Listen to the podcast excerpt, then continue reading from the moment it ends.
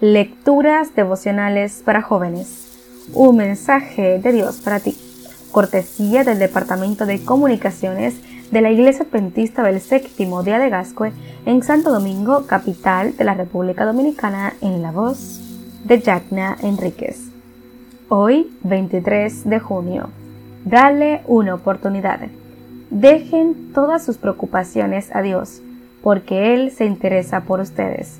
Primera de Pedro capítulo 5 versículo 7. Sonó el teléfono en mi oficina. Era la recepcionista. Me dijo que recibí una llamada de una dama que necesitaba hablar con alguien que pudiera ayudarla, pues estaba pasando un momento difícil en su vida. La recepcionista me pidió atenderla, pues la notó muy desesperada. Era gerente de una importante empresa en la ciudad. Fue al punto. Tengo un frasco de veneno abierto en mis manos, porque siento que la única posibilidad que me queda es morirme.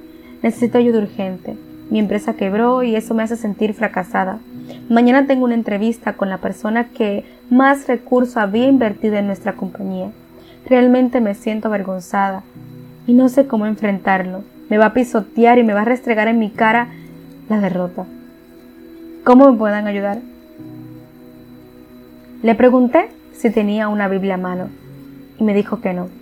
Le pedí buscar un pedazo de papel y un lapicero le dicté un pasaje de la Escritura. Primera de Pedro capítulo 5 versículos 6 y 7. Humíllense, pues, bajo la poderosa mano de Dios, para que Él los enaltezca a su debido tiempo. Dejen todas sus preocupaciones a Dios, porque Él se interesa por ustedes. Después de escribir el pasaje, le pedí que lo leyera varias veces hasta entender algo. Me preguntó cómo podía humillarse bajo la poderosa mano de Dios.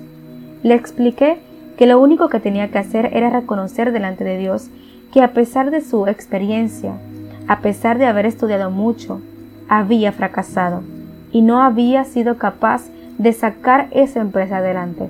Dile a Dios que no puedes sola y que necesitas su ayuda para enfrentar a cada uno de los acreedores.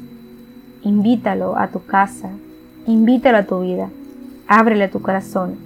Llámame mañana después de la entrevista para que me cuentes cómo te fue y para prepararnos para el siguiente día. Me llamó en la tarde, estaba llorando de manera descontrolada. Cuando se calmó, me dijo que aquel hombre se había portado como un caballero, que fue conciliador y que le había ofrecido una nueva inversión para capitalizar y recuperar la empresa. ¿No es Dios maravilloso? Cuando le damos una oportunidad, Él nos muestra su poder en nuestra vida. Hoy Dios te dice, Búscame incluso si sientes que no tienes salida. Entrégame todas tus preocupaciones y verás que yo me intereso por ti. Dios te bendiga.